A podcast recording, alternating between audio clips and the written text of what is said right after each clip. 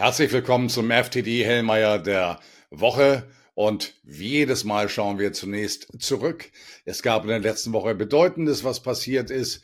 Äh, wir haben einerseits äh, die Krisenherde, die weiter wabern, Gaza, Ukraine.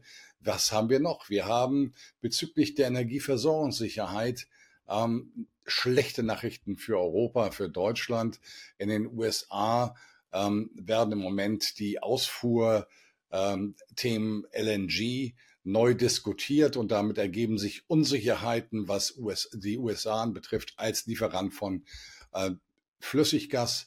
Und das wirft unter langfristigen Gesichtspunkten ähm, eben die Energieversorgungsfrage wieder auf.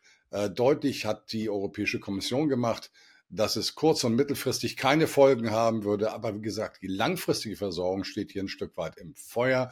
Das wirft viele Fragen auf über die Aufstellung, die wir hier in Europa haben, im Hinblick auf das Vertrauen, was man in Lieferanten haben kann. Darüber hinaus gab es äh, eine kleine Bombe aus Hongkong heute Morgen.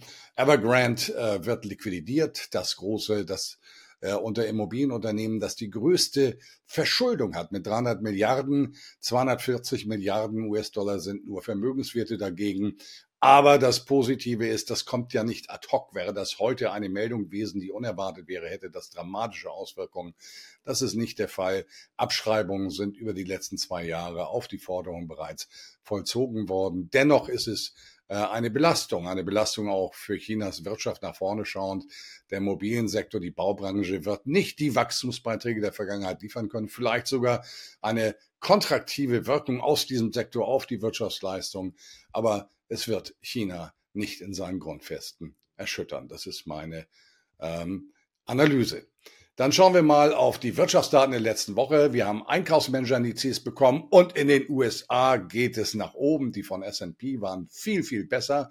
In Europa können wir auch sagen, im verarbeitenden Gewerbe ging es hoch, aber der Dienstleistungssektor, der einen größeren Anteil an der Wirtschaft stellt, kam runter und insofern waren die Daten dann insbesondere für Deutschland wieder enttäuschend, was den gesamtwirtschaftlichen äh, Einkaufsmanager-Index anbetrifft. Und es zeigt einfach, dass Deutschland hinter Europa hinterherhinkt und Europa hinter den USA hinterherhinkt. Das ist die Kernaussage, die wir hier äh, treffen können. Dasselbe gilt übrigens, wenn wir nach Deutschland schauen, für den IFO-Index. Auch der hat enttäuscht. Der Konsumklimaindex von GfK hat enttäuscht. Deutschland hat ein Problem, ein veritables Konjunkturproblem, das aber einen strukturellen Hintergrund hat. Und das ist das Wichtige. Und die Frage ist, wird die Struktur adressiert durch den Bundeshaushalt? Nein, das wird sie nicht. Und insofern ist das eine Negation des Begriffs Verantwortung seitens der Politik. Hier bedarf es nachhaltiger nach Besserung und auch einer Neuorientierung im politischen Umfeld, derzeit jedoch nicht erkennbar. Die USA haben überzeugt, dass BIP die Wirtschaftsleistung deutlich besser als erwartet annualisiert aufs Jahr hochgerechnet 3,3 Prozent Wachstum. Erwartet war eine 2,0. Also dann die PMIs waren besser. Was haben wir noch bekommen? Wir haben positive Daten von der Einkommensentwicklung, von der Konsumentwicklung bekommen. Was für ein Unterschied zu Deutschland und auch am Immobilienmarkt, der in der Tat in einer Krise ist, sehen wir Besserungstendenzen. Der Index anhängige Hauskäufe ist nach oben geschossen, ja, von einem mehrjährigen Tief, aber auch der Hypothekenmarktindex konnte zulegen, auch die der Absatz neuer Wohnimmobilien. Also wir sehen dort überall positive Dinge. Auch in China gab es was Positives. Die Industrieprofite sind im Dezember um über 16 Prozent im Jahresvergleich gestiegen. Und auf das Gesamtjahr 2023 lagen, äh, 23 lagen sie ja nur minus, bei minus 2,3 Prozent für die elf Monatsperiode davor, minus 4,4 Prozent. Das heißt, wir sehen hier eine Erholung, äh, die sich bei der Gewinnentwicklung, insbesondere jetzt Dezember, Dezember im Jahresvergleich, einstellt. Was sehen wir noch? Inflationsdaten. Auch hier positive Daten aus den USA. Der PCE-Index Personal Consumption Expenditure ein Index, den die Federal Reserve genau betrachtet, äh, liegt weiter bei 2,6 Prozent. Nochmal das Zinsniveau bei 5,375. Da tun sich Chancen perspektivisch auf für Zinssenkungen. Auch aus Tokio haben wir äh, positive Preisdaten bekommen im Sinne rückläufiger Preisinflation. Jetzt nur noch ein Anstieg im Jahresvergleich in der Region Tokio, nicht Gesamt Japan, Region Tokio plus 1,6 Prozent. Dann schauen wir mal auf die Märkte. Die Aktienmärkte haben sich gut gehalten. Die Rentenmärkte äh, sind in einer Seitwärtsbewegung im Moment, aber auf den erhöhten Niveaus. Also die niedrigen Niveaus aus Ende des vierten Quartals, die konnten nicht gehalten werden beim Renditen. Aber jetzt haben wir eine Korrekturbewegung gesehen und im Bereich Bund, äh, Bundesanleihe 2,30 baut sich jetzt eine gewisse äh, Konsolidierung auf.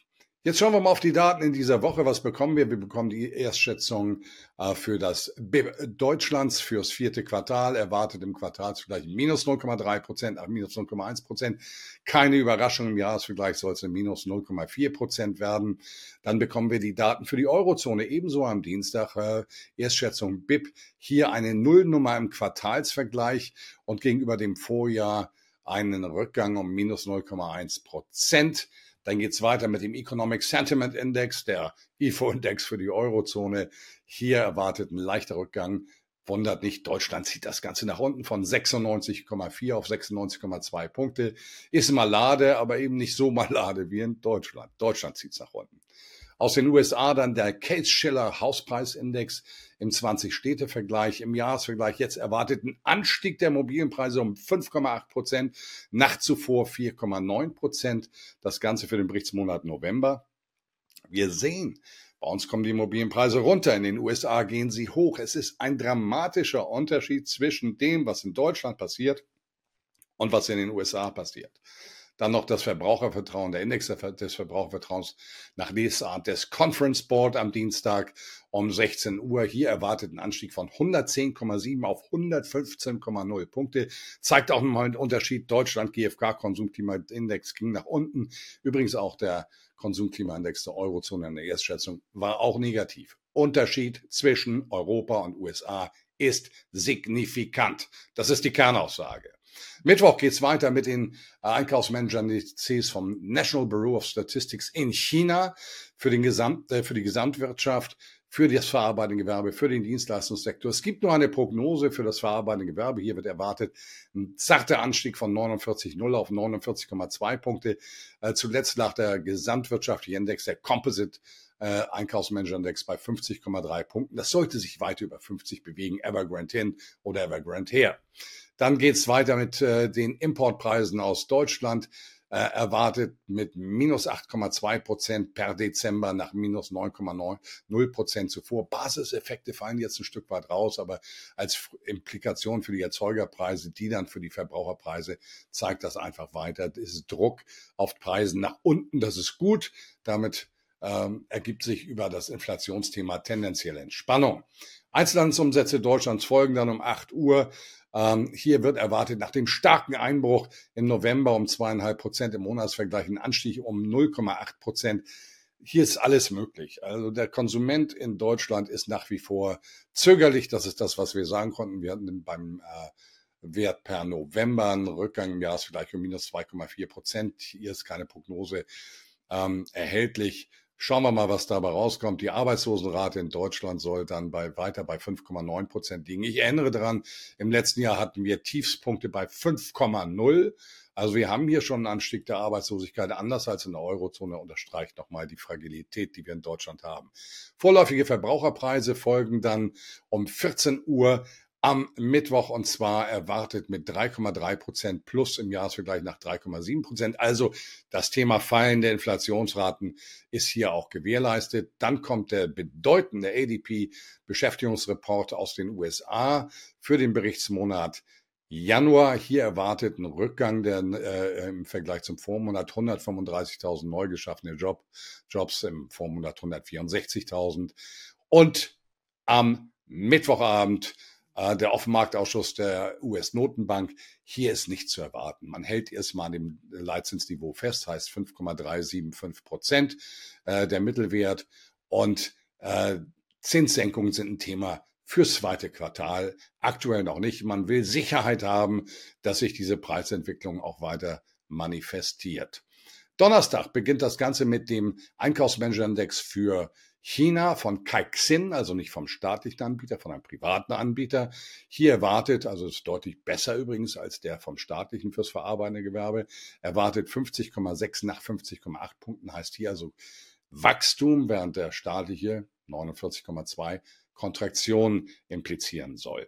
Ähm, Weiter geht's mit den Einkaufsmanager-Indizes laut finaler Berechnung für Deutschland. Äh, Bestätigung des äh, vorläufigen Werts von 45,4 Punkten erwartet, zeigt nochmal deutliche Kontraktion. Äh, der für die Eurozone bei 46,6 Prozent wird er erwartet. Auch hier die Bestätigung des vorläufigen Wertes steht hier im Raum. Man sieht, die Eurozone ist besser als Deutschland. Dann kommt die äh, Erstschätzung für die Verbraucherpreise der Eurozone. Hier erwartet ein Rückgang von 2,9 Prozent im letzten Monat auf 2,8. Man nähert sich dem 2-Prozent-Ziel der EZB peu à peu. Und die Kernrate soll sogar etwas stärker fallen von 3,4 auf 3,2 Prozent. Das ist ja die Preisinflation, die selbst aus der Volkswirtschaft generiert wird. Dann die Arbeitslosenrate Eurozone unverändert bei 6,4 Prozent gesehen. Bank of England wird auch bei der Zinssitzung aller Voraussicht nach nichts verändern. Alles andere wäre eine dramatische Überraschung. Leitzins dort derzeit bei 5,1 Prozent. Dann geht's weiter mit den Einkaufsmanager-Indizes aus den USA. S&P, auch hier die finalen Werte. Da sollte sich nichts getan haben. Der Composite Index ähm, sorry, für das verarbeitende Gewerbe. Ähm, da sollte sich nichts getan haben. Zuletzt 50,3 Punkte heißt Wachstum. Ähm, dann kommt noch der, das Pendant vom Institute of Supply Management. Also auch für das verarbeitende Gewerbe. Der liegt unter dem von S&P, erwartet 47,3 nach 47,4 Punkten. Das passt auch eher zu den regionalen Einkaufsmanager-Indizes, die wir aus den USA bekommen haben. Dann am Freitag das Thema der US-Arbeitsmarktbericht, ähnlich wie beim ADP. Report. Der ADP misst ja nur die private Beschäftigung. Hier ist auch die staatliche Beschäftigung, die öffentliche Beschäftigung mit drin. 173.000 neue Jobs. Dann geht's weiter mit dem Auftragseingang für die US-Industrie. Hier erwartet ein Anstieg im Monatsvergleich um 0,2 Prozent nach zuvor 2,6 Prozent. Ähm, auch hier sieht man eine bessere Situation in den USA und das ganze äh, Datenpotpourri wird abgeschlossen mit der finalen Berechnung des Verbrauchervertrauens nach Lesart der Universität Michigan. Hier erwartet eine Bestätigung des höheren Wertes 78,8. Im vorläufigen Wert gab es einen deutlichen Anstieg. Eine Bestätigung dieses Wertes wird hier unterstellt. Fassen wir das Ganze zusammen. Wir sehen in der Welt, dass sich die Divergenz zulasten Deutschlands und Europas im relativen Vergleich zum Rest der Welt fortsetzt.